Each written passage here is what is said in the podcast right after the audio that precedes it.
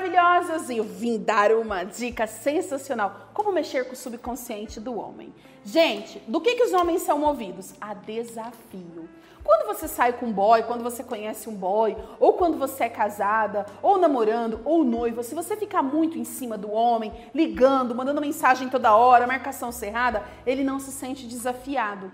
Ele se sente confortável e alguns homens até perseguido. Esse ponto não é um ponto positivo. Quer deixar ele louco por você? Ative o gatilho do desafio nele. Não fique ligando, não fique atrás, saiu.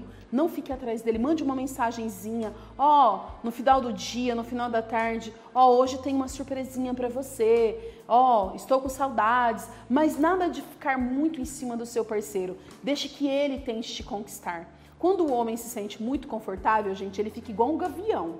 Então é o seguinte, deixa ele naquela zona da insegurança. Minha avó falava, homem feliz é homem inseguro, literalmente. Se você dá um excesso de segurança para o homem, ele não se sente desafiado e te conquistar. Outra coisa, dê uma reputação para ele. Homens adoram reputação. Ai, fale como ele é educado, como ele é bonito, como ele é gostoso, como ele é prendado e faça coisas que geralmente outras mulheres não fariam. Por exemplo, eu sempre brinco com as meninas que lingerie e maçã é indescritível na vida de um casal. Lingerie e maçã, sim.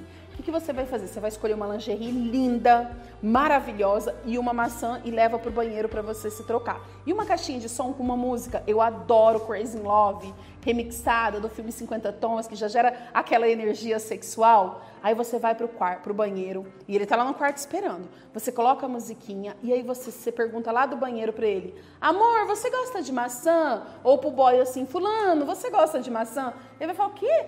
Essa louca, na hora de transar, vai falar de maçã. Ah, tá, não sei, gosto. Aí você sai do banheiro com a lingerie branca maravilhosa ou vermelha, da cor que você gosta mais.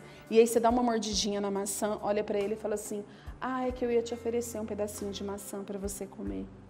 Toda vez que esse homem vê uma maçã de quem que ele vai lembrar? De você, maravilhosa. Então use a sensualidade. Mulheres foram feitas para seduzir.